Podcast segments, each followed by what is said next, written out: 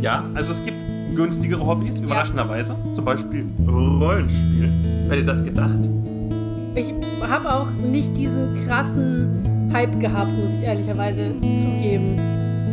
Und laut Board Game Geek hast du eine Mindestspielzeit von läppischen 40 Stunden. Wow. Du kriegst also für dein Geld echt viel. Aber da hat sich auch jetzt qualitativ natürlich einiges verändert. Und vielleicht haben sich auch die Ansprüche verändert.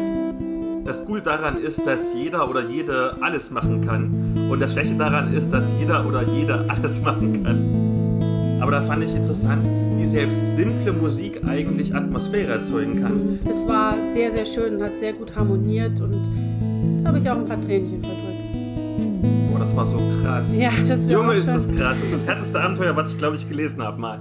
Das glaube ich, also das fand ich auch schon richtig, richtig krass. Also auf eine gute Art krass. Aber Ich find's auf eine schlechte Art. das krass. muss jeder für sich wissen. ich bin aber ja. auch ein Weichei, das ist okay. Das muss jeder für sich wissen. Hallo und herzlich willkommen zu einer neuen Folge des nerdigen Trash Talks mit Elea und Philipp.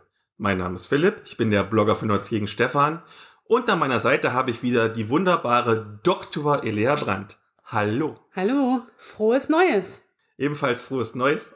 Hoffen wir mal, dass das Jahr ein frohes Jahr wird. Gut reingerutscht? Ja, wunderbar. Sehr gut. Ja, können wir gleich mit dem Ask Anything anfangen. Jawohl. Und du hast was Feines bekommen? Genau, und zwar die Frage ist, was war unser bewegendster Fernsehmoment des Jahres 2022? Hm. Ich glaube, ich habe da zwei verschiedene. Vielleicht gewollt bewegend, aber es hat mich so gefreut, weil ich mir das ja, glaube ich, sogar letztes Jahr noch gewünscht habe, dass es passiert. Die vierte Staffel von SWAT ist rausgekommen. Und wir erinnern uns, ich habe mir ja mal irgendwann mal gewünscht, dass die noch ein bisschen politischer wird und mehr auf den Punkt geht.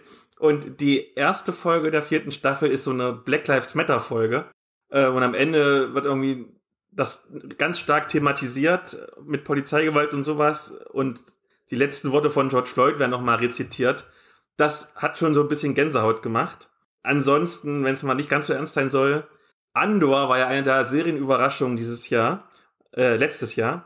Und da gibt's diese eine Szene, wo die Trauermarschband durch die Stadt läuft und wechselt plötzlich von so ganz traurig auf so kämpferisch von der Musik her. Und da habe ich voll die Gänsehaut gekriegt. Ich glaube, das war für mich so der Moment. Sehr cool.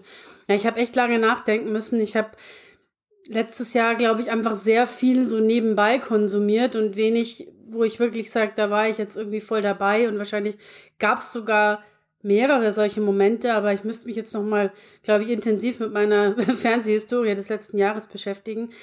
Was mich auf jeden Fall sehr beeindruckt hat, wobei ich nicht ganz sicher bin, ob ich das Ende 2021 schon geguckt habe oder erst 2022, war die letzte Staffel von Pose. Ich habe über Pose ja schon viel erzählt und die ähm, letzte Staffel war immer so, also man hat immer so ein bisschen Sorge gehabt, wie, wie geht das Ganze zu Ende? Schafft die Serie da einen guten Abschluss? Und das tut sie und sie endet einerseits mit sehr viel Traurigkeit und Melancholie, aber mit einem deutlich größeren Maß an Hoffnung und einem positiven Blick in die Zukunft. Und das war sehr, sehr schön und hat sehr gut harmoniert und da habe ich auch ein paar Tränchen verdrückt.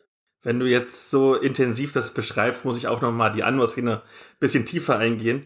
Da fand ich sehr interessant, ich bin ja kein Musikfreund bekanntermaßen, aber da fand ich interessant, wie selbst simple Musik eigentlich Atmosphäre erzeugen kann. Weil wenn du irgendwie mal bei YouTube zum Beispiel guckst, ich pack's in die Show Notes, das ist eine ganz, ganz simple Melodie im Prinzip. Die könnte ich mit der Blockflöte nachspielen. Also wenn ich es mal wieder rauskramen würde, ich habe in der Grundschule Blockflöte gespielt. Also es ist wirklich nicht kompliziert, aber in Kombination mit den gezeigten Bildern ist es so der voll der Gänsehautmoment. Ja, das kann ich mir voll vorstellen. Dann kommen wir zu meiner Ask-Frage und ich verfeinere die Frage gleich noch ein bisschen. Die Erstfrage war, welches Nerd-Magazin oder Fansign vermisst du? Und ich mache daraus jetzt einen Wettbewerb, denn die Frage ist jetzt, wer von uns beiden hat jetzt das nerdigere Magazin als Antwort? Ha, das gewinnst du, weil ich habe tatsächlich, abgesehen von den Queerwelten, die ich abonniert habe, noch in meinem ganzen Leben kein einziges nerdiges Fansign gelesen. Shocking, Offenbarung. Aber es ist leider echt so. Dann gewinne ich jetzt total, denn ich habe Konkurrenzlos quasi. Denn ich habe Command and Strategy Das ist eine sehr kurzlebige Geschichtszeitung vom deutschen Spieleverlag Udo Grebe Game Design. Merkt euch den Namen, denn der wird gleich noch wichtig. Für Cosim-Fans. Das Besondere war, dass da immer ein kleines Taktikspiel dabei war. Also manchmal nur wirklich ein richtig kleines Kartenspiel mit 16 Karten, wo du das als Solo-Spiel in einer halben Stunde abgefrühstückt hast. Und manchmal so eine richtige Cosim mit 200 Pappplättchen, wo Stefan und ich damals den ganzen Abend dran saßen und ewig nicht fertig geworden sind.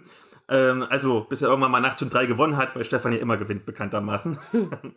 und das Besondere war, aber das ist jetzt fast 20 Jahre her, daher kann man die Preise sicher nicht mehr ganz so vergleichen, aber das hat, glaube ich, je nach Ausgabe zwischen 9 und 15 Euro gekostet, während heutzutage vergleichbare Kursi-Magazine, die auch ein komplettes Spiel enthalten, so viel kosten wie ein vollwertiges Brettspiel. Mhm. Also war es vielleicht einfach zu günstig und es hat sich deshalb nicht gelohnt. Ist jedenfalls sehr schade drum, denn das war schon eine feine Sache. Also, wenn man mal davon absieht, dass es oft eher wie so eine Schülerzeitung gewirkt hat, die jemand mit Wirt 95 zusammengeklöppelt hat. Es sieht echt nicht gut aus.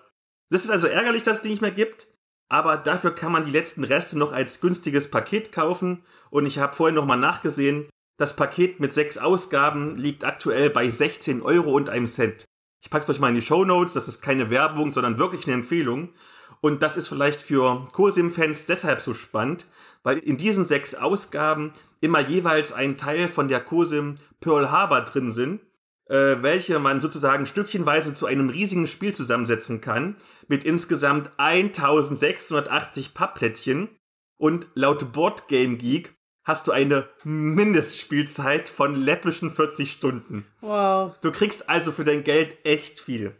Und wer noch nicht ganz weiß, ob das was für ihn ist, mein absoluter Geheim- und Spartipp, die Ausgabe 3 kostet nur 4,68 Euro und enthält die vollwertige Nahostkurse im Operation Kadesh mit immerhin 140 Pappplätzchen und 48 Spielkarten.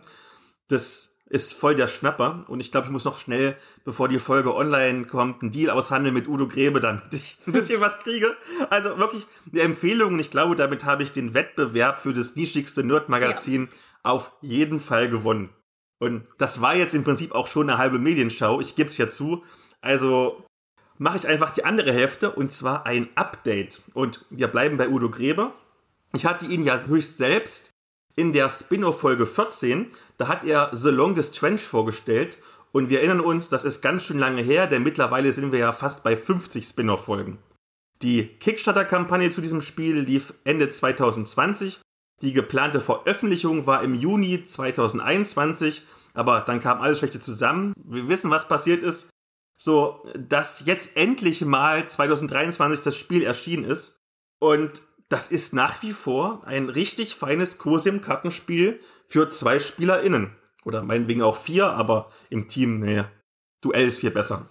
Man spielt da auf einer sehr abstrakten Ebene über 20 Runden den Ersten Weltkrieg nach, indem man nacheinander Spielkarten auslegt, welche beispielsweise Armeen, Generäle, Flottenverbände und Unterstützungseinheiten darstellen.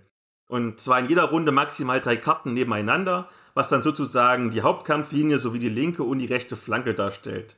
Und diese drei Karten werden offen ausgelegt und die haben einen festgelegten Kampfwert, der nochmal wesentlich höher ist, wenn die Armeeeinheit an der nachgestellten Schlacht tatsächlich teilgenommen hat.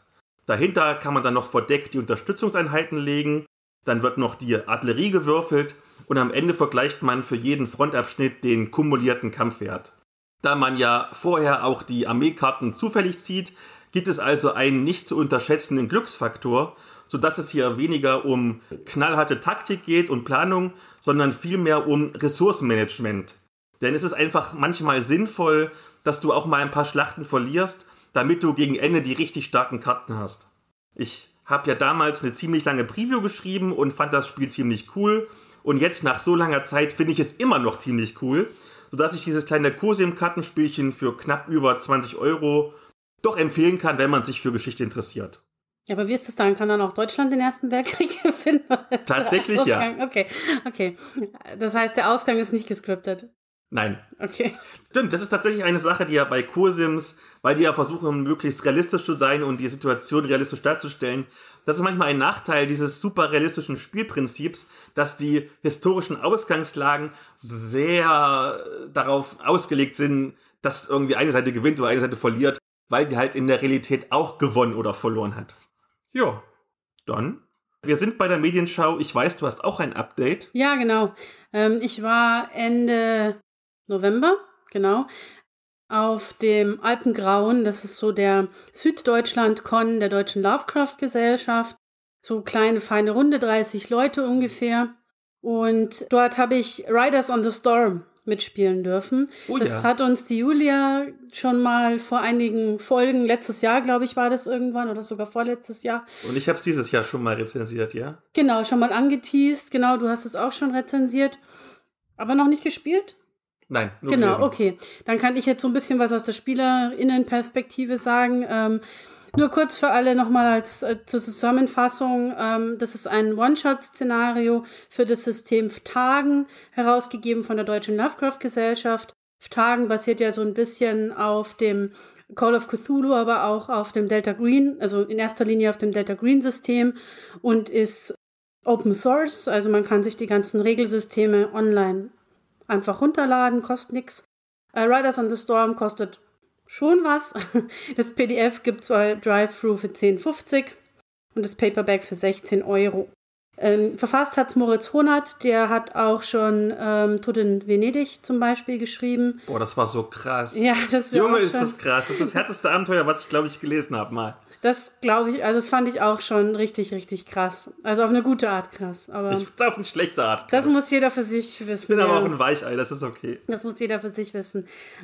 Äh, Riders on the Storm spielt im Sommer 74 in LA und dort wird die Mordkommission tätig, als eine tote Teenagerin aufgefunden wird.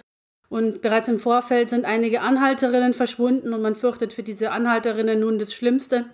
Und die SpielerInnen, die allesamt Detectives dieser Mordkommission verkörpern, begeben sich auf die Suche nach einem potenziellen Täter, einem möglichen Serienkiller. Aber schnell wird klar, dass da noch was sehr viel bedrohlicheres und sehr viel Größeres im Hintergrund auf die ErmittlerInnen wartet. Das Szenario fängt dieses 70er-Jahre-Feeling, finde ich, extrem gut ein. So dieses, dieses, dieses knallige, bisschen noir-mäßige. Ähm, es geht auch viel um Musik, also das sagt ja schon der Titel des Szenarios, aber es spielen auch andere Songs im Szenario eine Rolle. Und was ich als Spielerin toll fand, geleitet hat ähm, eben die Julia, ist, dass es sehr viel Material gibt. Man, man kann sehr immersiv eintauchen in dieses Szenario. Und es gibt auch so äh, Freeform-Elemente mit drin, die ich sehr spannend und sehr innovativ fand, ähm, in denen man zum Beispiel Rückblenden nicht erzählt bekommt, sondern wirklich aus der First-Person-Perspektive sozusagen erlebt. Und naja, die Abwärtsspirale dreht sich schnell und das wird man ja von so einem One-Shot Cthulhu oder eben Tagenszenario durchaus erwarten. Ähm, es war ein sehr, sehr toller Abend, sehr mitreißend und hat sehr viel Spaß gemacht. Kann ich auf jeden Fall weiterempfehlen. Ich auch. Abwärtsspirale ist eine schöne Überleitung, denn lass uns doch einfach mal vielleicht kontrovers werden und den ganzen Hass der Fantastik-Bubble auf uns ziehen. Hast du denn eine Meinung zu der Amazon-Serie Die Ringe der Macht? Äh, nein, ich habe tatsächlich noch nicht reingeguckt. Ich habe auch nicht diesen krassen Hype gehabt, muss ich ehrlicherweise zugeben. Es war immer so, ja, ich hätte Bock, es mal zu gucken, aber irgendwie so richtig, ja, so dieser Urge hat gefehlt, dass ich das jetzt unbedingt tun wollte. Mir ging es tatsächlich genauso. Ich habe sie zwar geschaut, aber wirklich sehr, sehr stückchenweise. Weil es hat mich einfach nicht mitgerissen. Es war immer so, ja, jetzt hast du noch irgendwie eine Stunde Zeit, was guckst du denn jetzt noch schnell zum Einschlafen? Ach, guckst einfach mal Ringe der Macht. Also für eine Serie, die, wenn auch auf mehrere Staffeln bezogen, äh, Milliarde Dollar gekostet hm. hat, da ist irgendwie eine okaye, befriedigende Serie ein bisschen wenig. Aber jedenfalls darum geht es eigentlich gar nicht, sondern um ein anderes Herr der Ringe-Produkt. Denn marketingtechnisch ziemlich geschickt hat der Torrent Verlag verdächtig nah zum Serienstart die Einsteigerbox zur zweiten Edition von Der eine Ring veröffentlicht. Und da war ich natürlich arg gespannt, ob das jetzt ein tendenziell kontroverses und vor allem seelenloses Merchandise-Produkt wird oder ob wir hier einen echten Rollenspiel-Geheimtipp bekommen. Und was ich zu Beginn schon mal sagen kann, hier gibt es die volle Dröhnung Auenland. denn die mit drei Heften, acht Charakterbögen, 36 Spielkarten, acht Würfeln und einer riesigen doppelseitigen Landkarte gefüllte Box dreht sich komplett um die Abenteuer der kleinen Hobbits.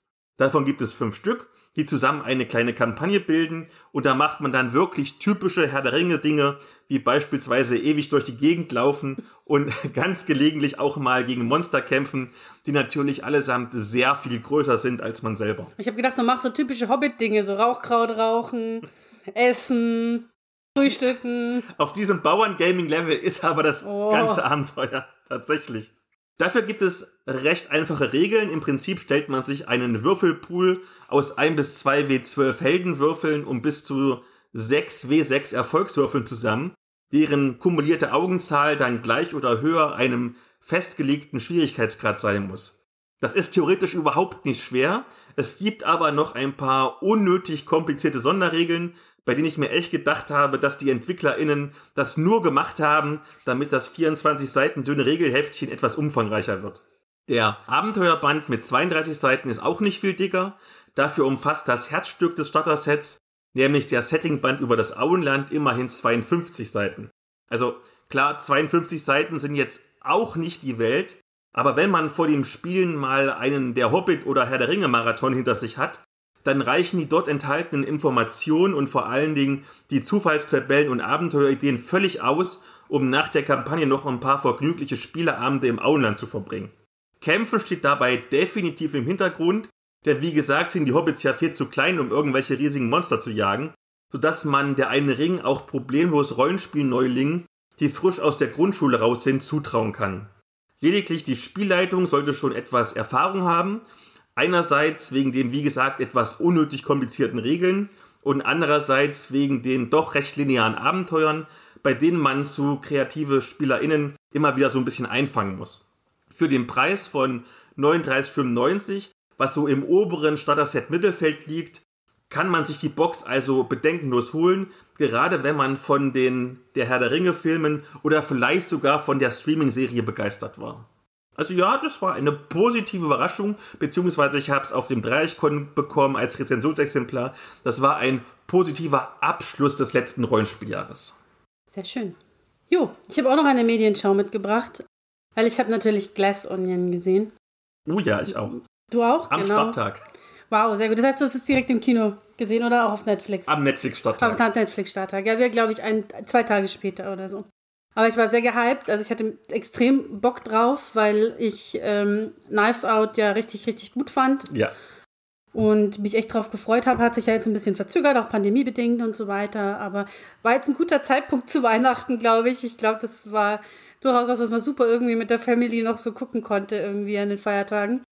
Es ist der neue Fall für den Detektiv Benoit Blanc, gespielt von Daniel Craig prinzipiell ein vom ersten Teil völlig losgelöster Film. Also man muss den nicht kennen.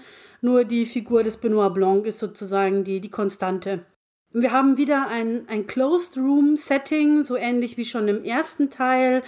Das Ganze ist ja so ein bisschen angelehnt an die alten Detektivromane à la Agatha Christie, bei denen eben innerhalb einer bestimmten Gruppe eine, ein Mord oder ein vermeintlicher Mord passiert und dann muss das aufgeklärt werden, allein mit Hilfe von Deduktion und Kombinationsgabe und so weiter.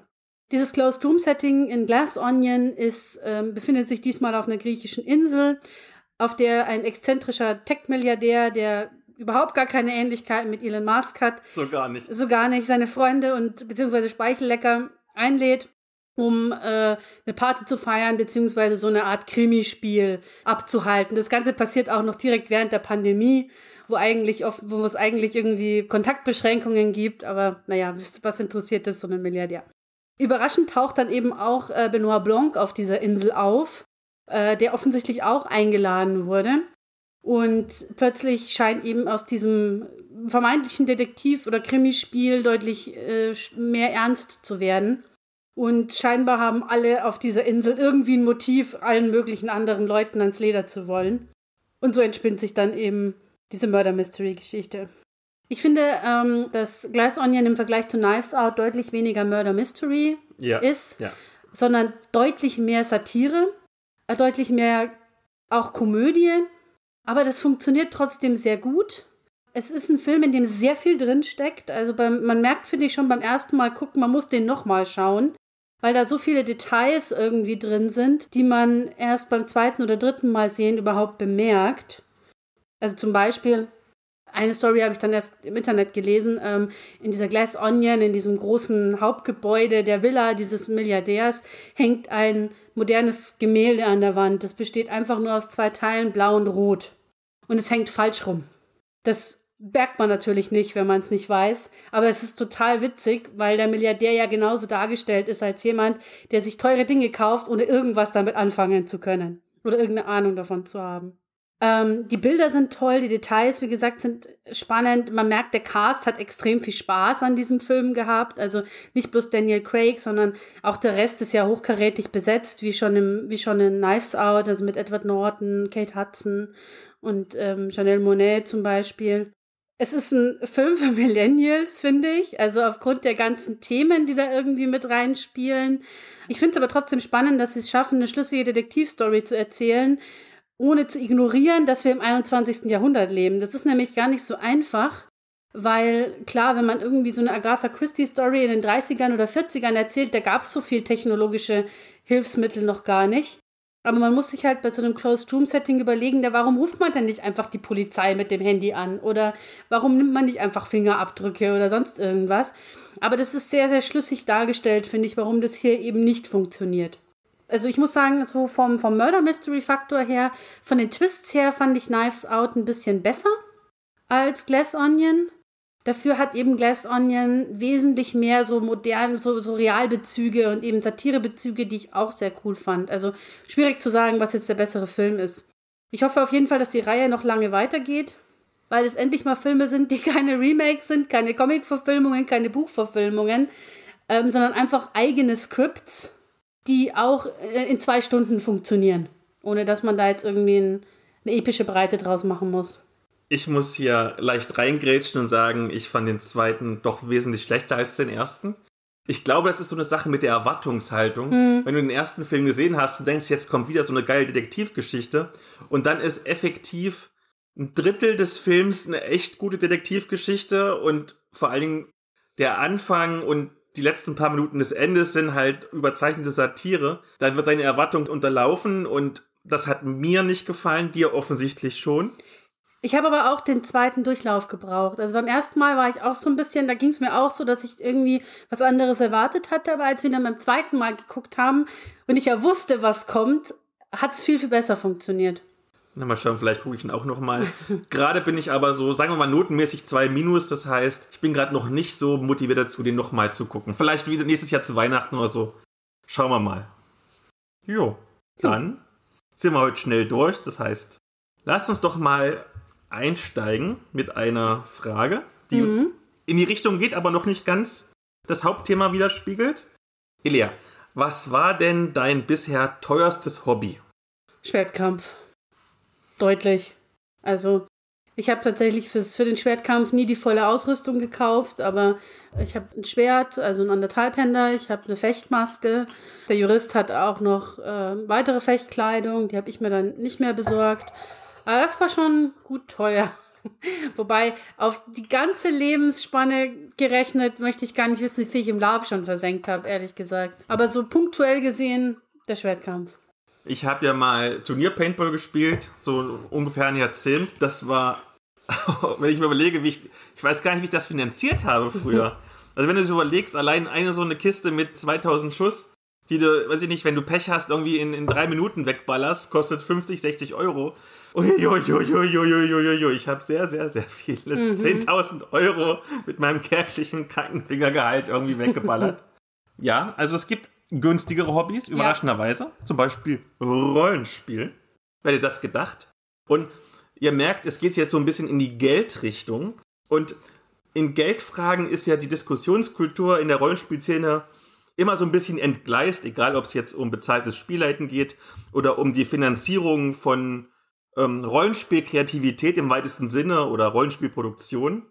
Also, ich meine, die Szene ist zwar statistisch jetzt kein Querschnitt der Bevölkerung, aber sie deckt schon so eine, eine ziemliche Bandbreite ab, auch politisch von links bis rechts und so. Aber ich habe das Gefühl, sobald es um die Monetarisierung geht, werden plötzlich alle KommunistInnen, die jegliche Gewinnerzielungsabsicht für Teufelswerk halten. Kann man mit so einem Mindset überhaupt darüber diskutieren, ob Rollenspiel zu teuer oder zu billig ist? Ich glaube, das ist so ein Thema, das alles, was irgendwie mit Kreativität zu tun hat, immer wieder tangiert. Erlebt man ja als Autorin genauso. Ähm, diese Haltung, ja, du kannst mir doch einfach dein Buch schenken oder auch diese doch sehr ausufernden Diskussionen, die wir ja auch besprochen haben in der letzten Folge, E-Book-Piraterie und so weiter und so fort. Ähm, ich glaube, in diesem Spannungsfeld ist man in der Kunst immer, dass man natürlich sagt, Leute machen das nicht des Geldes wegen, sondern machen das der Leidenschaft wegen Leute haben ein Recht irgendwie drauf, bestimmte Kulturgüter auch, also auch Zugriff zu diesen zu haben und gleichzeitig muss man irgendwie seine Miete und ähm, seine, sein Essen bezahlen. Und ich glaube, da fallen in diese, in dieses Spannungsfeld fällt halt auch das Rollenspiel mitunter mit rein. Und vielleicht mal eine Frage, weil du ja schon viel länger spielst als ich. Als du in das Hobby eingestiegen bist, wie teuer waren denn da Rollenspielbücher? Das ist eine sehr gute Frage. Ähm, ich habe angefangen mit DSA damals. Das war DSA 4 schon. Ich glaube, da war DSA 4 noch relativ neu damals. Und sag mal, Jurist, wie viel haben wir bezahlt für die erste Box? Ich glaube 28 Euro. Okay, also das heißt also so die erste Box hat ungefähr 30 Euro gekostet. Und damit konnte man dann zumindest schon einen gewissen Teil spielen. Ich habe mal so geschaut, was aktuell Rollenspielbücher kosten. Und mal so die Verlage heute noch abgeklappert. Mhm. Und zum Beispiel jetzt Ulysses, um mal bei den aktuelleren Sachen zu bleiben, da kosten das Dune, das Fallout und das Alien-Regelwerk jeweils 59,95 Euro. Okay, das spielen vielleicht auch rein, dass es Lizenzen gibt. Also nehmen wir mal DSA, das ist ja so eine mhm. Eigenentwicklung. Da kostet das Hardcover jetzt 54,95 Euro. Wobei man der Fairness halber aber sagen muss, dass das Softcover-Taschenbuch nur schmale 19,95 kostet. Pegasus hat zuletzt die Regelwerke und Abenteuer um 50% verteuert, daher statt 1995 für das Hardcover Grundregelwerk und 9,95 für das Softcover Abenteuer zahlt man jetzt 29,95 bzw. 14,95 Euro. Man muss aber auch dazu sagen, dass sich natürlich die Qualität verändert hat. Also wenn ich jetzt zum Beispiel an unsere alten DSA-Boxen denke, so Schwerter und Helden oder so, das waren halt relativ windig geklebte äh, Softcover Bücher mit wirklich ganz schlechten Klebebindungen, die nach einem Jahr oder zwei Benutzung meistens auseinandergefallen sind. Die waren auch schwarz-weiß, die waren nicht in Farbe. Jetzt kann man sich natürlich streiten, braucht man jetzt tatsächlich ein Vollfarbe-Regelwerk? Aber da hat sich auch jetzt qualitativ natürlich einiges verändert und vielleicht haben sich auch die Ansprüche verändert. Du greifst schon viel vor, lass mich noch schnell ein paar Zahlen nennen, weil ich habe heute den ganzen Tag recherchiert, das muss ich jetzt auch noch natürlich. sagen. Natürlich. Beim Uhrwerk Verlag ist zum Beispiel das neue Lex Arcana, kostet ebenfalls 59,95.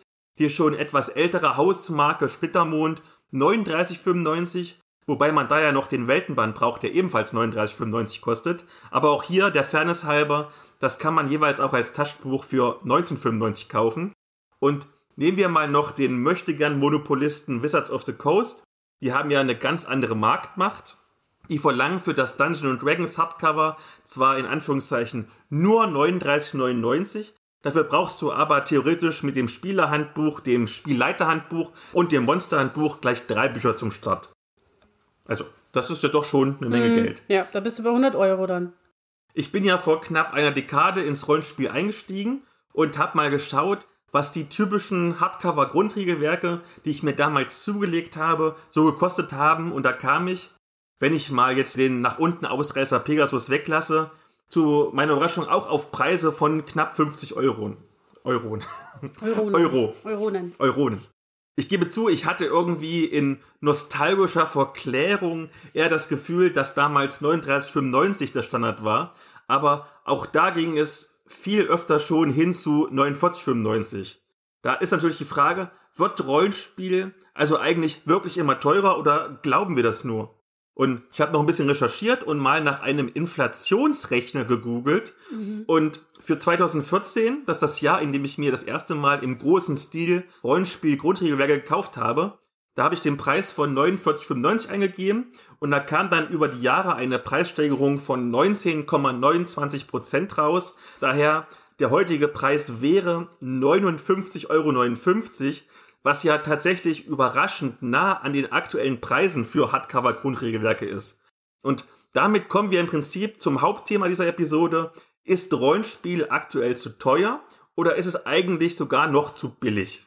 Hm. Oh, ich glaube, das kann ich nicht mit Ja oder Nein beantworten. Weil es ist immer eine Frage, wen du fragst. Vielleicht so dann die Frage, was schätzt du denn, wie teuer sollte so ein Produkt eigentlich sein?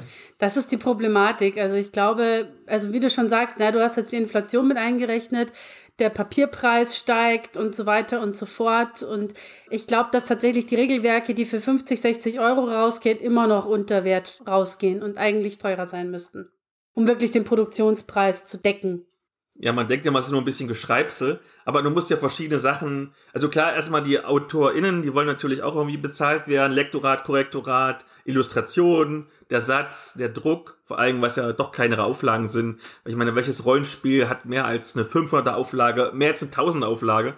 Nicht wirklich viel, dann gibt's noch die Gewinnmarge vom Händler und natürlich genau. von den Verlagen, laufende Kosten, Lagerunterhalt, Lohnkosten.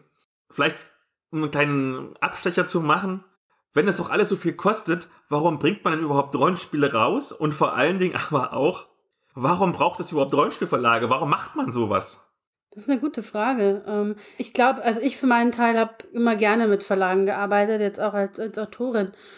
Einfach weil es einem natürlich als Autorin jetzt, und das gilt natürlich auch für alle anderen, die am Produktionsprozess beteiligt sind, eine gewisse Sicherheit gibt, weil man sich nicht selbst in die Nesseln setzen muss und weil es natürlich auch die Möglichkeit gibt, im größeren Stil zu arbeiten. Und vielleicht auch Pegasus ist ja ein gutes Beispiel dafür, zwischen verschiedenen Branchen ein bisschen Gelder hin und her zu schieben und zu sagen, okay, wir verdienen da vielleicht mehr und da ein bisschen weniger und wir schachern das so ähm, hin und her, dass wir mit den Preisen einigermaßen im Lot bleiben können. Aber ich denke, die Entwicklung der letzten Jahre zeigt ja, dass der Trend doch immer mehr zu wirklich kleinen Selbst- und Eigenverlagen geht und auch in Self-Publishing, weil eben die Gewinnmargen kleiner werden und nicht immer auch genug abfällt für alle Beteiligten. Man sagt ja immer beim Self-Publishing, das Gute daran ist, dass jeder oder jede alles machen kann. Und das Schlechte daran ist, dass jeder oder jede alles machen kann. Also ja, klar, klar, brauchst du Rollenspielverlage, das hat auch für die AutorInnen Vorteile. Also wir glauben, glaube ich, als Kundschaft, dass Rollenspielverlage schon so ein bisschen selektieren und Qualitätsstandards einhalten oder zumindest mehr Qualität bieten, weil sie auch größere Teams haben oder größere Teams bezahlen können, als wenn du alles selber machen musst. Und für AutorInnen natürlich wird ja doch ein bisschen das Risiko abgenommen, als wenn du das alles irgendwie selbst publizieren musst. Ja, naja, und du hast auch nicht den, du musst auch als Autorin nicht in die Vorkosten gehen, was du ja sonst im Self-Publishing machen musst. Das Problem ist halt immer auch in der Rollenspielbranche, selbst wenn es ein professioneller Verlag ist, man verdient halt echt wenig. Also ja. ich habe mich, ähm, ich habe mich unterhalten mal auch mit Mitarbeitenden aus der Rollenspielbranche. Das war noch vor der Pandemie, also es ist drei vier Jahre her. Das kann sich also schon wieder ein bisschen geändert haben. Und was die damals verdient haben, würde heute gar nicht mehr bezahlt werden dürfen, weil es ja den Mindestlohn mittlerweile gibt, der mhm. angestiegen ist auf 12 Euro. Das ist immer ein bisschen traurig, wie wenig die eigentlich verdienen und dass sich manche Leute irgendwie nur trocken Brot leisten können, aber sie leben ja ihre Leidenschaft. Und ich gebe zu, auch ich meckere manchmal, wie teuer irgendwas ist, irgendwie im Rollenspielbereich. Aber ich glaube, man muss auch immer, wenn man so überlegt, wie teuer was ist, irgendwie auch abschätzen, wer bezahlt das denn? Und wer ist denn dieser typische Rollenspielkäufer, die typische Rollenspielkäuferin? Sind das Schüler oder StudentInnen, die irgendwie BAföG vielleicht noch kriegen? Die haben natürlich ganz anderes äh, finanzielle Möglichkeiten oder BürgergeldempfängerInnen als zum Beispiel Singles mit festem Einkommen, am besten noch irgendwie Double Income, No Kids und sowas. Oder Familien, die auch die Kinder bezahlen müssen und so, das kostet ja alles Geld. Ich glaube, das muss man immer bedenken, wenn man überlegt, ist es teuer oder nicht. Und ich glaube, wenn wir so überlegen, früher war alles billiger im Rollenspielbereich oder so, weiß ich nicht, ob wir das früher auch gedacht haben, weil früher hatten wir alle weniger Geld. Du hast noch, weiß ich nicht, vor zehn Jahren wahrscheinlich noch studiert oder so. Ich war mit der Ausbildung gerade fertig. Ja, man weiß, man muss eben auch immer berücksichtigen, wie viel Geld ist, wie viel Geld, ne? Also wir haben eben die Entwicklung in der Inflation, wir haben aber auch eben verschiedene Entwicklungen auf dem Buchmarkt, die damit reinspielen.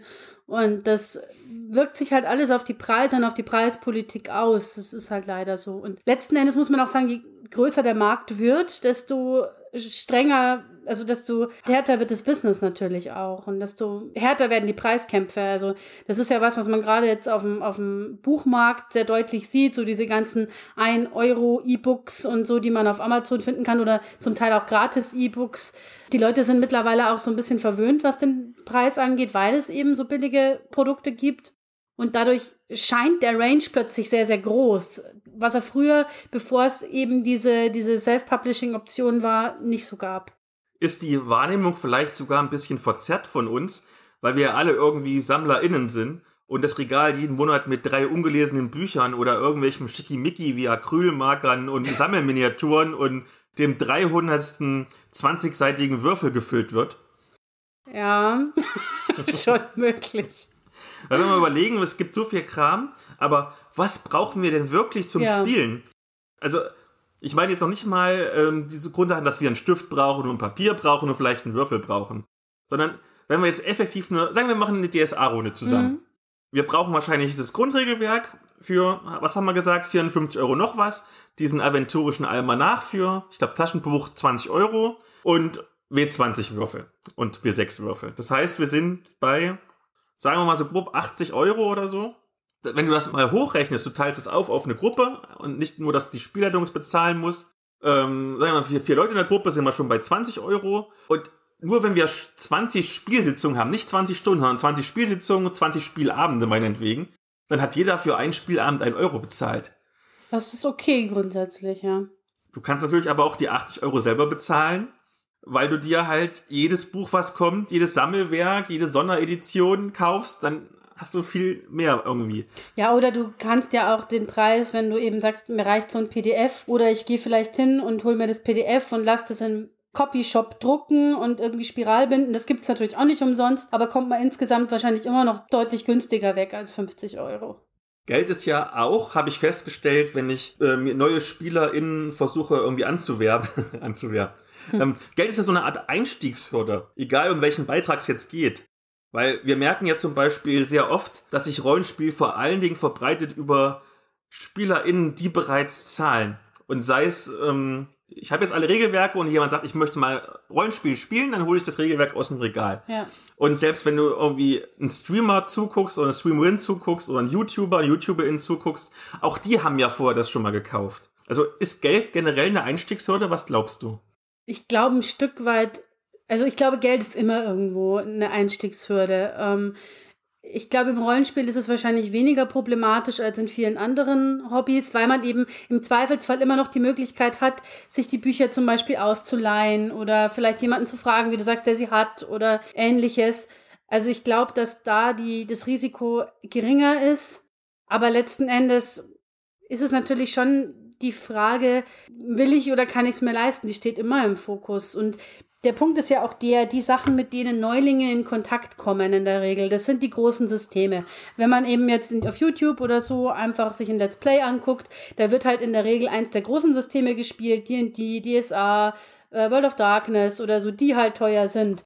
Was weniger gespielt wird, sind halt kleine Systeme, die vielleicht weiß nicht, wo man halt so Erzählspiele oder so, wo man für 10, 15 Euro schon das Komplettregelwerk in der Hand hat. Das heißt, der Zugang zu den Informationen ist ja auch gar nicht so leicht. Um nochmal auf den Neuling drauf rumzureiten, Starterboxen. Mhm. Ich meine, ich habe gerade in der Medienschau eine vorgestellt. Glaubst du, dass die die Lösung sind oder verschlimmern die das Problem? Also um das mal zu begründen, was ich damit meine, man kauft ja im Prinzip, wenn einem das Rollenspiel gefällt, doppelt, weil man hat dann zwar so ein bisschen so den Anfangskram, mhm. aber du brauchst ja trotzdem irgendwie das Grundregelwerk. Und andererseits kann ich mir aber vorstellen, dass es ein Teil der Lösung ist. Jetzt war ja Weihnachten letztens und da hat das neue Dungeon Dragons Starter Set bei Amazon und bei Müller gerade mal 12,99 Euro gekostet. Da hattest du dann zwei bis drei Spieleabende Spaß mit und kannst die Würfel behalten. Hast mhm. also ein bisschen was Dauerhaftes. Wenn du dir das D&D Basisset kaufst, das kostet knapp 20 Euro oder knapp drüber.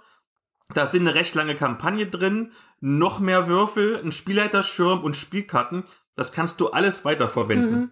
Das finde ich auch wichtig, dass du Sachen hast, die einfach weiterhin nützlich bleiben. Also, weil sonst klar, ich glaube, ich, also wir haben ja schon häufiger über diese Starterboxen geredet. Ich finde die wichtig, einfach um die Einstiegshürden abzubauen und um Leuten irgendwie einen Einstieg zu ermöglichen, ohne dass jemand dabei sein muss, der sich schon gut auskennt.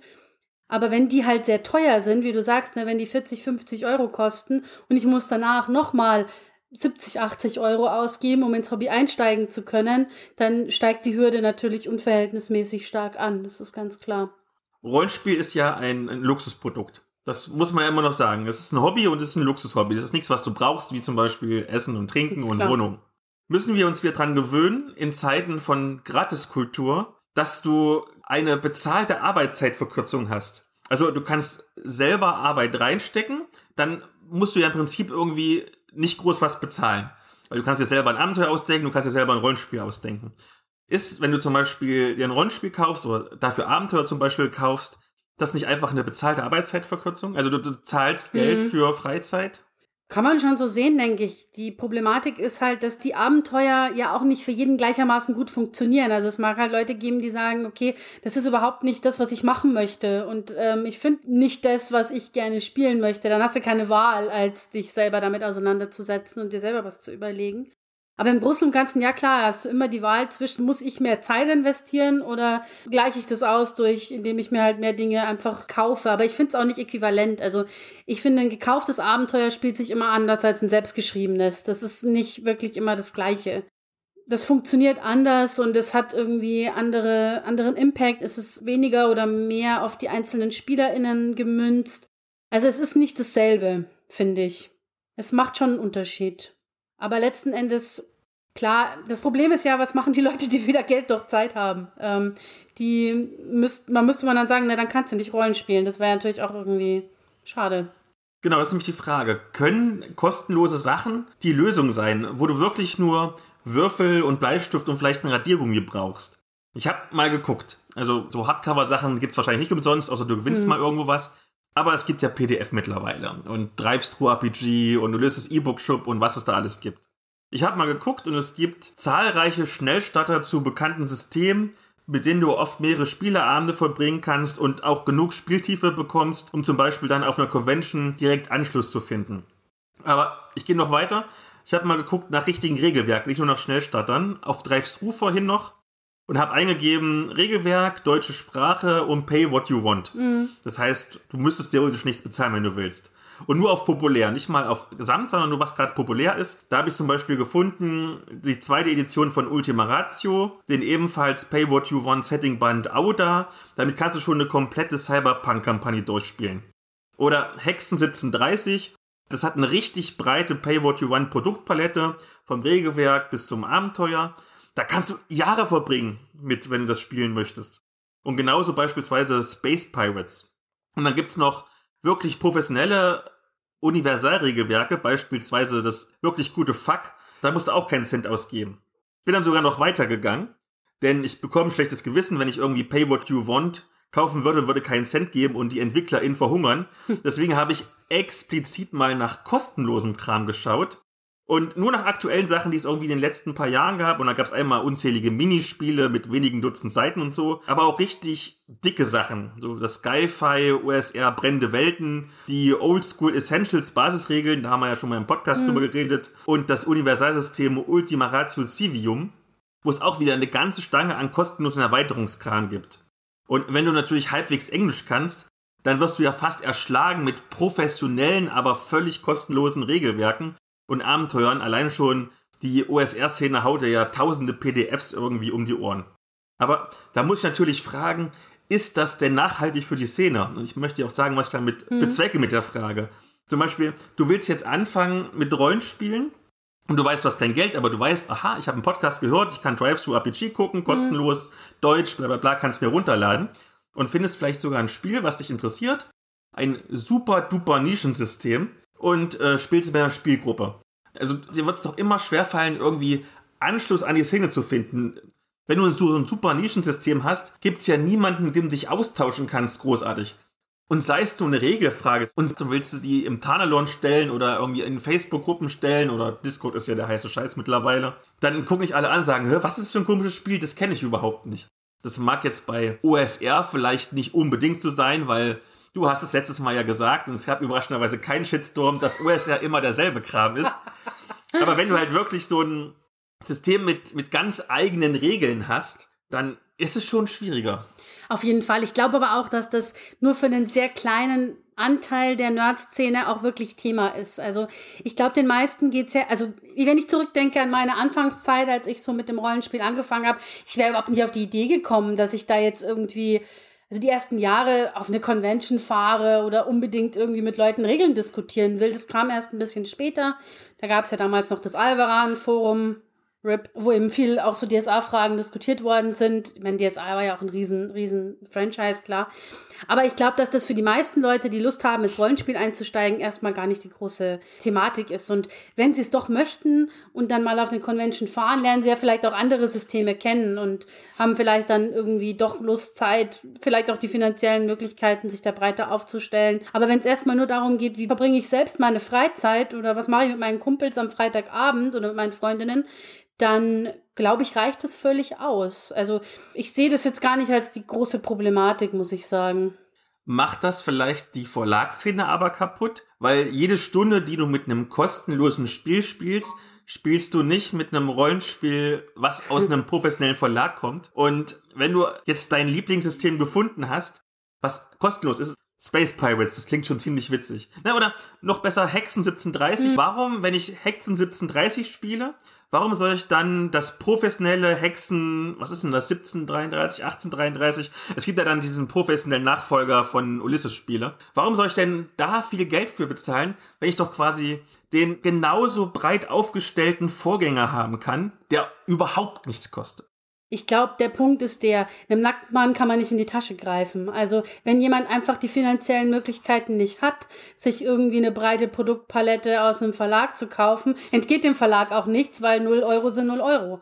Und ähm, im Gegenteil hast du vielleicht so noch die Möglichkeit zu sagen, okay, es gibt da Leute, die würden sich gern mit dem Thema beschäftigen, die fangen vielleicht mit kostenlosen Produkten an. Und wenn sich ihnen wenn es ihnen finanziell besser geht oder wenn sie wirklich sehen, okay, ich habe jetzt Bock mal irgendwie auch äh, teurere Produkte zu kaufen, ich habe das Gefühl, das Hobby liegt mir, ich möchte dabei bleiben, dann steigen sie vielleicht auch auf andere Produkte um. Also nehmen wir mal an, jetzt hat jemand, weiß nicht, hier äh, Ultima Ratio gekauft und gespielt und denkt sich dann, ah, Cyberpunk, ziemlich cool, da gibt es noch dieses Shadowrun, vielleicht schauen wir uns das auch mal an. Ich glaube, dass es einfach die, die Einstiegshürde ein bisschen reduziert und wenn Leute diese finanziellen Mittel einfach nicht haben, haben sie sie nicht. Und dann entgeht den Verlagen letzten Endes auch nichts. Also wäre jetzt so meine These dazu. Es ist halt dasselbe wie mit den Büchern auch. Also wenn jemand sich meine Bücher nicht leisten kann äh, und stattdessen Gratisbücher liest, dann, naja, entgeht mir auch nichts, weil er hätte sie sich ja so oder so nicht kaufen können. Sind wir denn an der Misere der Rollenspielverlage und dass die Bücher teurer statt billiger werden, auch selber schuld? Weil wir mehr erwarten. Also wir erwarten mehr Bilder, mehr Zeichnungen, mehr Battle Maps in den Büchern. Du hast ja schon gesagt, eine bessere Klebebindung, natürlich ein besseres Lektorat, Korrektorat. Wir wollen Hardcover haben anstatt Softcover. Also ich weiß zum Beispiel damals, als mein Rollenspiel erschienen ist, wir haben es natürlich ausgetauscht vorher, auch zum Beispiel mit FachhändlerInnen, was die so sagen, mhm. weil der Thorsten Loff damals ja noch ganz neu im Rollenspielbusiness war. Und die FachhändlerInnen haben uns quasi bekniet und haben gesagt, macht Hardcover, die Leute wollen Hardcover, die wollen kein Softcover haben. Auch wenn es x Euro teurer ist. Also sind wir selber schuld an der Misere, dass Rollenspiel so teuer ist, also im Verhältnis. Ich kann das schwer sagen, weil ich für meinen Teil gehört zu den Leuten, die diese Ansprüche gar nicht so hatten. Also klar, so ein, so ein Hardcover sieht schön aus, wenn du es dir ins Regal stellst, aber zum Handhaben ist es jetzt so toll auch wieder nicht. Also ich brauche auch keine Vollfarbe-Regelwerke, sondern ich fand die alten, die halt in Schwarz-Weiß waren, auch ausreichend. Aber ich, ich weiß auch nicht, ob das tatsächlich vom also wo diese Entwicklung daherkommt, ob es wirklich daran liegt, dass die KonsumentInnen anspruchsvoller werden und sagen, ich will aber oder ich möchte das gerne, ich habe diesen Anspruch, oder ob tatsächlich eher die Verlage glauben, dass es so sei und sich dann so ein bisschen gegenseitig zu übertrumpfen versuchen. Oder wenn einer anfängt, in Vollfarbe zu drucken, dann müssen die anderen auch in Vollfarbe drucken, weil man will ja nicht hinten anstehen mit seiner Qualität. Und daran kann es auch ein bisschen liegen. Aber ich glaube, es hat auch, du hast es vorhin schon gesagt, mit diesem Sammlergedanken zu tun, dass eben doch sehr viele Leute schicke Dinge sich ins Regal stellen wollen. Das erlebe ich im Buchmarkt ja auch. Also der neue heiße Scheiß ist ja zum Beispiel Farbschnitt.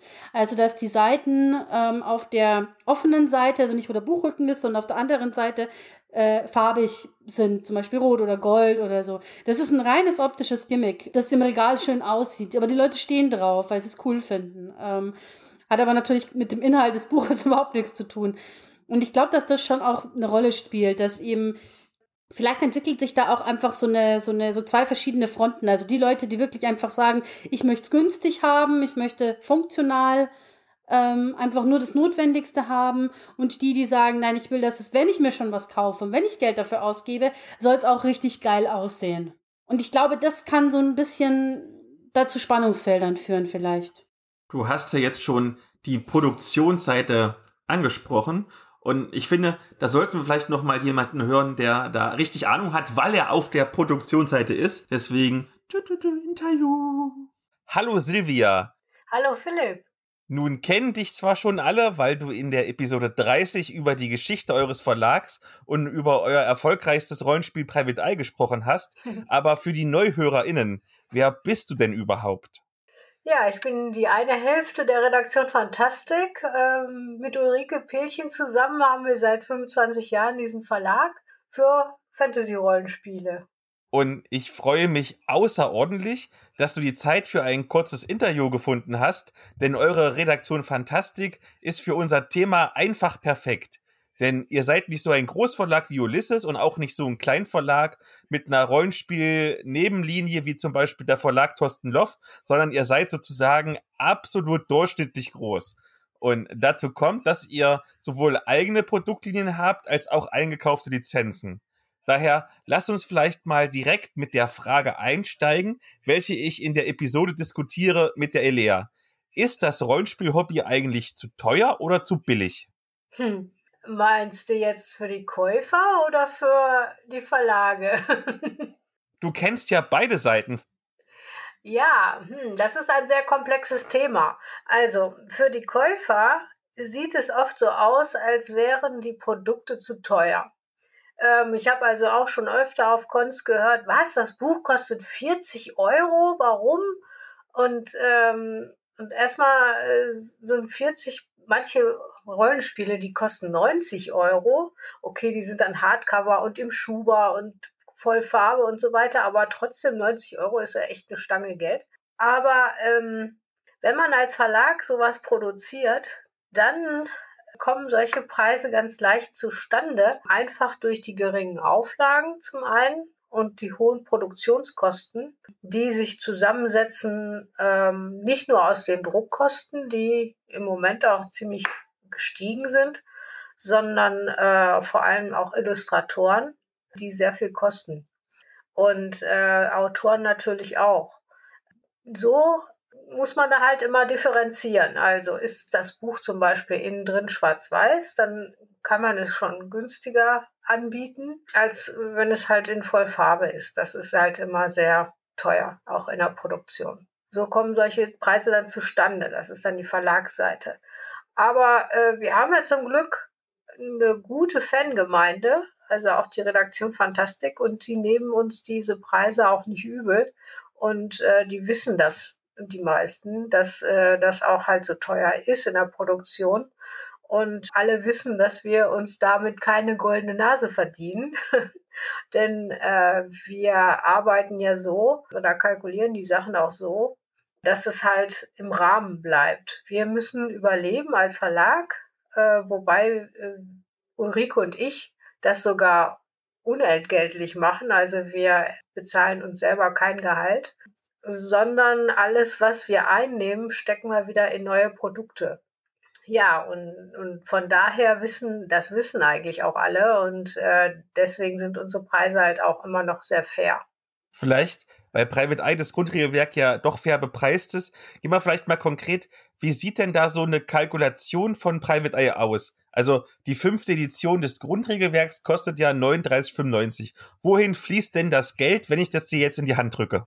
Hm. Also zum einen natürlich der große Posten ist äh, die Druckerrechnung. also äh, wir haben eine kleinere Auflage gedruckt, also 500 Stück. Also sowas kostet halt schon 6000 Euro ungefähr. Das muss man natürlich auch erstmal dann reinkriegen. Äh, das muss man vorstrecken.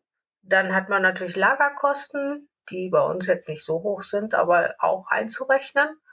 Dann Lizenzgebühren. Private Eye ist ja ein Lizenzprodukt, also Thilo Bayer ist der Inhaber dieser Lizenz und er ist natürlich an dem Umsatz beteiligt. Ähm, dann gibt es natürlich Illustratoren, wie zum Beispiel der Manfred Escher, der äh, jedes Mal beim Druck auch seinen Obolus bekommt für das schöne Titelbild, was er uns gemacht hat. Und auch ähm, in die Illustrationen, äh, wenn es da Illustratoren gibt, dann kriegen die natürlich auch Geld dafür. Äh, das sind alles Kosten, die man da mit hineinrechnen muss. Von daher ist eine Erstauflage natürlich für uns auch immer am teuersten. Und ähm, wenn wir das dann nachdrucken lassen, so wie bei Private Eye, dann bleibt da schon ein bisschen mehr für uns übrig. Aber ähm, das ist auch nicht so viel. Also man kann, wie gesagt, reich werden kann man davon nicht. Und ich hatte ja schon erwähnt, dass ihr auch ausländische Lizenzen bringt bzw. bringen werdet, wie zum Beispiel Wolsung, wo natürlich auch Übersetzungskosten obendrauf kommen. Oh ja. Hm. Andererseits habt ihr ja dann quasi ein, in Anführungszeichen, fertiges Produkt eingekauft, was ihr bloß noch eindeutschen müsst. Wie verschiebt sich denn bei solchen ausländischen Produkten die Kalkulation für euch? Ja, das weiß ich nicht so genau zu sagen, weil Wolsung ein Sonderfall war.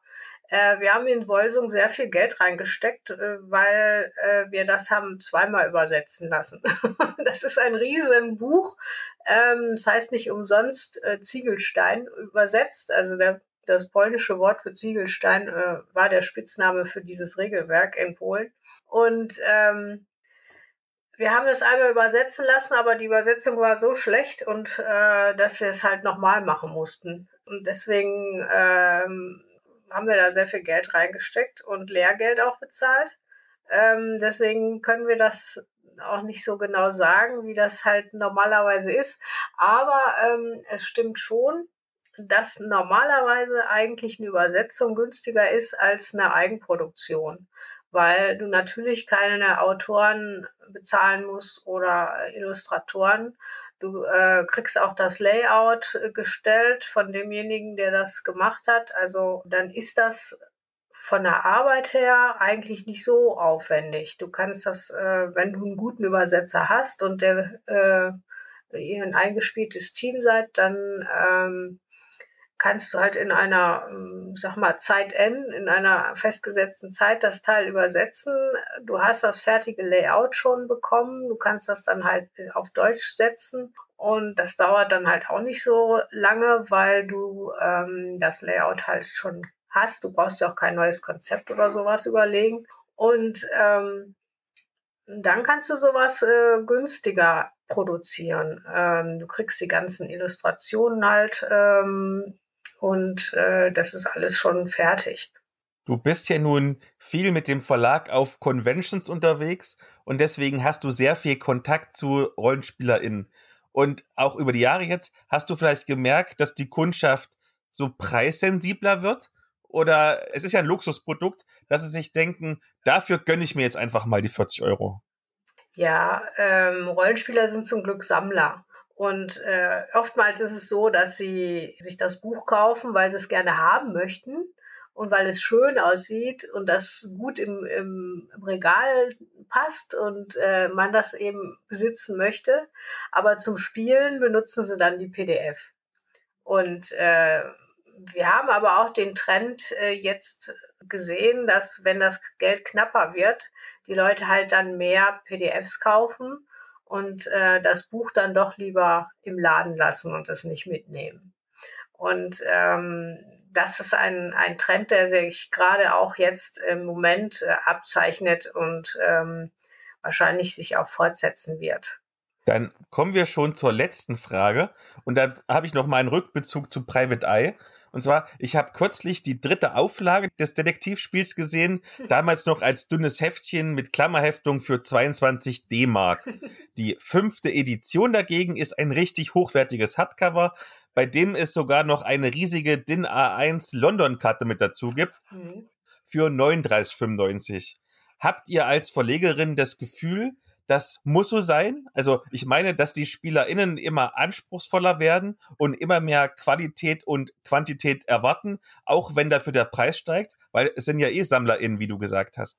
Ja, das ist so. Die Messlatte wird natürlich auch von Verlagen wie Ulysses oder Pegasus äh, sehr hoch gesetzt. Die haben hochwertige ähm, Bücher auf den Markt gebracht. Wenn man sich die Tulu-Reihe anguckt von Pegasus, die haben natürlich auch Layout-Preise gewonnen und ich weiß nicht was alles. Und die haben richtig tolle Produkte auf den Markt gebracht. Und natürlich müssen wir als kleiner Verlag uns auch an diesen Dingen messen.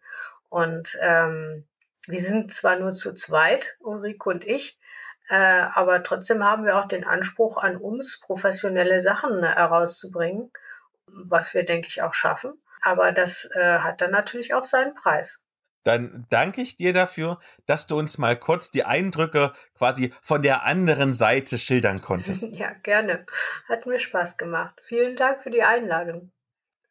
So, jetzt sind wir ein bisschen schlauer und Lass uns vielleicht noch mal ganz kurz so als Abschluss überlegen, wie könnte man denn aus der teuer billig Misere rauskommen? Also es gibt ja schon so die Tendenz, ich habe es ja zum Beispiel gesagt bei das schwarze Auge, es gibt das teure Hardcover für zum Beispiel die SammlerInnen, vielleicht gibt es sogar eine Limited Edition für irgendwas und die billigen Softcover oder die PDFs, die sogar kostenlos sind, wenn du Glück hast. Ist das vielleicht die Lösung, dass du für jede Gehalts-, Einkommensstufe oder jede Bereitschaft, was zu zahlen, ein individuelles Produkt anbietest? Das fände ich auf jeden Fall eine gute Idee, ja, definitiv. Also das ist ja auch das, was überwiegend passiert und man kann so sicherlich nicht alle Probleme auffangen, aber einen gewissen Teil glaube ich schon, wenn man die Bandbreite einfach erhöht. Und ich glaube, man muss auch beide Seiten ansprechen, weil ich glaube, dass diejenigen, die diese, so diese Sammler, ja, die die Hardcover-Bücher kaufen wollen, sind halt die, die Umsatz generieren bei den Verlagen. Und die, die die günstigen Produkte kaufen, jetzt nicht unbedingt so, aber vielleicht kaufen die mehr davon. Dann passt es auch. Und ähm, was ich noch relevant finde, ähm, noch so irgendwie zusätzlich neben dem ganzen finanziellen Aspekt, ist halt auch der Ressourcenaspekt. Also das finde ich jetzt beim Rollenspiel auch schon relevant. Also du hast es ja schon angesprochen, man kann sich oft so entscheiden, will ich mehr Geld ausgeben oder mehr Zeit investieren. Wo ich das ganz extrem finde zum Beispiel ist beim Lab. Äh, Lab ist ja generell ein deutlich teureres Hobby als Rollenspiel, wobei auch da die, die Bandbreite, also die Spannweite hoch ist. Also zum Beispiel fürs Vampire Life, äh, wenn man da als äh, Bruja-Vampir aufschlägt, dann reicht eine zerrissene Jeans und eine Kutte oder irgend sowas äh, und dann ist man perfekt bekleidet ist dann nicht vergleichbar mit einem Komplett-Outfit fürs Fantasy Lab mit allem drum und dran und Waffen und Magier-Gedöns und so weiter und so fort. Aber da finde ich eben diese Schere auch so krass, weil da hast du dann wirklich oft die Wahl, wenn du dir ein richtig tolles Outfit zulegen willst, das was hermacht, das richtig geil aussieht. Entweder bist du einfach sehr geschickt handwerklich oder hast die Zeit und die, die Möglichkeiten, dir sowas selber zu machen. Oder du musst halt echt richtig tief in die Tasche greifen und dir sowas anfertigen lassen. Und beides ist natürlich für viele Menschen nicht möglich, weil Zeit und Geld beides begrenzte Ressourcen sind. Das heißt, du glaubst, Geld kann so ein Gatekeeping-Effekt sein? Auf jeden Fall, also im Lab definitiv. Also natürlich kann man, wie gesagt, auch im Lab ein bisschen besser budgetiert arbeiten. Also zum Beispiel, wenn man als NSC auf Cons fährt statt als SC, ähm, weil man da meistens weniger zahlt. Ähm, wenn man eben Charakterkonzepte wählt, die jetzt keine Vollplattenrüstungen brauchen, aber man ist halt dann eingeschränkt. Also du hast halt dann nicht die gleichen Möglichkeiten wie jemand, der so gut verdient, dass er sich irgendwie im Jahr fünf geile Kostüme bei irgendeiner Schneiderin anfertigen lassen kann. Ähm, das heißt, dein, deine, die Bandbreite an Möglichkeiten, die du bespielen kannst, wird durch OT-Dinge sozusagen, durch deine OT-Restriktionen verringert. Das finde ich echt so ein bisschen schwierig. Aber ich glaube, das kann man auch nur dadurch reduzieren, dass man halt sagt, okay, ähm, dann gehe ich halt in den Lab-Bereich, der nicht so für hohe Ansprüche an irgendwelche Ausrüstung stellt. Glaubst du, das ist beim Pen Paper auch so ein bisschen ein Gatekeeping-Faktor? Also beispielsweise, dass jemand sagt, du hast überhaupt nichts dabei und ich muss hier alles irgendwie mitbringen, ich möchte nicht, dass du mitspielst? Habe ich tatsächlich noch nicht erlebt so. Ich weiß jetzt nicht, wie das jetzt in den Bereichen ist, wo du so unterwegs bist, wo man vielleicht mit Miniaturen arbeitet oder mit ähnlichen Aspekten. Bei Miniaturen würde mir zum Beispiel einfallen, dass es bei Veranstaltungen manchmal Bemalpflicht gibt und bemalen musst du ja entweder können und dann musst du auch die ganzen ja. Farben und Pinsel kaufen, das sind ja irgendwie Spezialfarben. Oder dass du halt irgendwie das sehr, sehr teuer bemalen lassen musst, ja. Ja, ja, genau. Also da kann ich es mir vorstellen, ich glaube, wenn du wirklich klassisches Pen and Paper spielst, weiß ich nicht, ob das so eine große Problematik darstellt, weil du ja nicht so viel Material hast. Klar, ich meine, es kann passieren, dass eine Person sagt, ich sehe nicht ein, warum ich immer alle Regelwerke kaufen soll, nur weil ich zum Beispiel Spielleitung bin. Aber da kann man ja Modelle finden. Also wir haben es zum Beispiel auch jahrelang so gemacht, dass wir halt in jedem Spielabend äh, zwei Euro eingesammelt haben von jedem und so hat sich dann über die Kampagne hinweg der Kampagnenband refinanziert. Das kann man ja machen. Also, aber klar, das kann auch ein Herd von Konflikten sein, wenn Leute sich da irgendwie verweigern und sagen, ich will mich da nicht beteiligen, vielleicht, oder auch wenn sie sich nicht beteiligen können. Ich kann mir das gut vorstellen bei Live-Conventions. Wenn du dir das nicht leisten kannst, dass es vielleicht problematisch sein könnte. Allerdings habe ich festgestellt, bei eigentlich allen Live-Conventions, wo ich jemals war, kannst du das umgehen, wenn du dich selber einbringst. Also wenn du nicht mit Geld bezahlst, sondern quasi mit Arbeitskraft bezahlst. Entweder hilfst du einfach mit beim Aufbau, beim Abbau oder du bietest einen Workshop an oder das ganz klassische. Also ich glaube, bei jeder Convention, wo ich jemals war, durften SpielleiterInnen kostenlos reinkommen und haben vielleicht sogar noch einen Essensgutschein bekommen und einen Trinkgutschein bekommen. Äh, also wo du wirklich komplett umsonst das Wochenende machen konntest, weil du einmal, weiß ich nicht, einen zwei Stunden One-Shot angeboten hast. Also ich glaube, es gibt schon diese Möglichkeiten. Ansonsten, es gibt ja sehr viele kostenlose Online-Conventions. Mhm, also ich hoffe auch, dass die nicht in der Versenkung verschwinden letzten Endes. Also ich verstehe, dass viele Leute online ein bisschen müde sind jetzt nach der Pandemie und sagen, ich will jetzt gerne wieder live irgendwie Leute treffen. Aber die, die Online-Conventions haben einfach sehr viele Barrieren abgebaut. Ähm, gerade für Leute, die, man darf ja auch nicht vergessen, so eine Convention ist ja nicht bloß eine Frage des Eintrittsgeldes, sondern auch eine Frage des Transports und wie komme ich da hin, wie viel kostet der Zug, wie viel kostet der Sprit. Muss ich da alleine hinfahren oder habe ich vielleicht eine Gruppe, sodass man sich das, das Wegegeld sozusagen teilen kann? Muss ich übernachten? Das sind ja alles Faktoren, die mit reinspielen. Und das fällt natürlich bei Online-Angeboten weg. Da können Leute einfach von zu Hause aus teilnehmen und haben keine Kosten, die ihnen entstehen. Und das baut natürlich auch in dieser Hinsicht Barrieren ab, ganz klar. Wie wäre denn jetzt unser Fazit des Themas? Rollenspiel im Prinzip zu günstig oder Rollenspiel zu teuer? Ich glaube, dass tatsächlich beides stimmt. Ich glaube, dass wir zumindest im Rollenspiel den Vorteil haben, dass wir breites Angebot und einen breiten Range haben, der so jeden Geldbeutel hoffentlich bedienen kann und die, jedem die Möglichkeit zur Teilhabe bietet, zumindest in einem gewissen Umfang.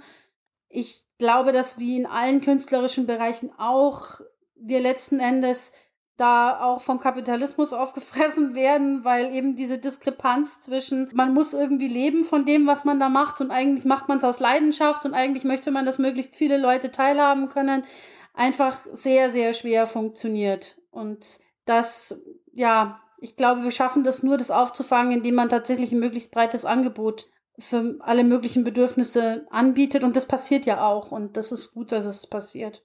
Dann denke ich, haben wir so einen kleinen Rundumschlag zum Thema gemacht.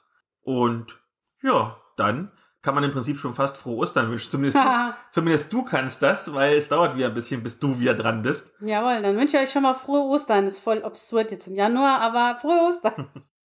Wobei, das Wetter, muss man sagen, hat schon echt viel von Ostern gehabt heute. Und wenn ihr uns nette Ostereier ins Nest legen wollt, dann sehr gerne fünf Sterne bei Spotify bei Apple und natürlich Kommentare und so. Ihr kennt den ganzen Kram, Likes und was auch immer. Genau, Vielen haut Dank raus. Dafür. Genau, haut raus und bis bald. Bis bald, ciao.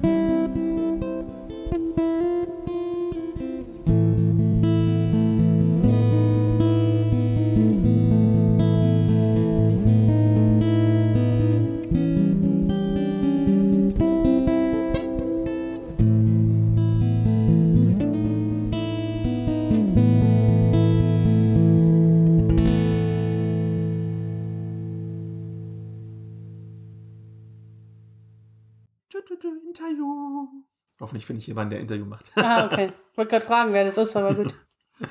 Wird sich schon wer finden. Auf jeden Fall. Ich muss mal kurz eine Pause machen. Das ist aber die falsche, die du angerufen hast. Die Elisa, Ja, die vorne am Eck. das heißt aber Bella Vista, die ich gemeint habe. Ah, scheiße, dann habe ich jetzt bei der falschen Tisch Aber egal, dann gehen wir zu der anderen. Die kenne ich halt dann noch nicht. So, dann haben wir, dann haben wir aneinander vorbeigeredet. Jetzt haben wir was für wenigstens für die Outtakes. Ja, nein, die war es aber nicht, die ich gemeint habe. Welche meintest du? Rüber. Rüber. Ja, du meinst die Rüber. da, äh, ach, du meinst die vorne am, Ja. am Müggeldorfer Plärrer. Genau, die habe ich gemeint. Ja, ich dachte halt da direkt oben an der Marterstraße, die habe ich. Oh, ist noch besser. Okay, dann nehmen wir die. Dann probieren wir die auch Ja, mal. probieren wir die. Okay, ja, Outtakes vorbei. Wo waren wir Hat jetzt? auch, hat auch viereinhalb Sterne auf. Okay. Ja, wo waren wir jetzt? Scheiße. Ich dachte, du warst bei den Hardcover-Büchern für SammlerInnen und sowas. Genau, dass die halt mehr Umsatz generieren und so. Ich glaube, ich war fertig. Gut, wenn du fertig warst, ich habe auch nicht mehr viel zu erzählen, Okay. glaube ich. Okay. Ähm,